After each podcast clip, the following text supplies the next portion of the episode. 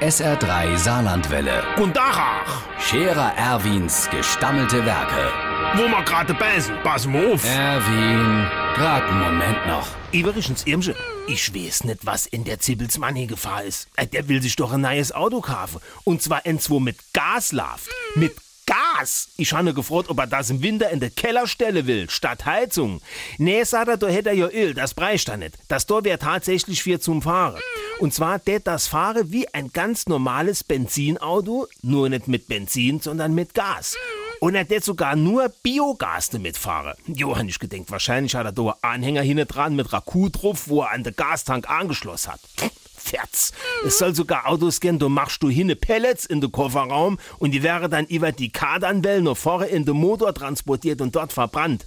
Lieber Freund, demnächst komme die erste noch und eine Windrad auf dem Dach für damit zu fahren. Die wäre mo Aue mache bei der ersten Tiefgarage.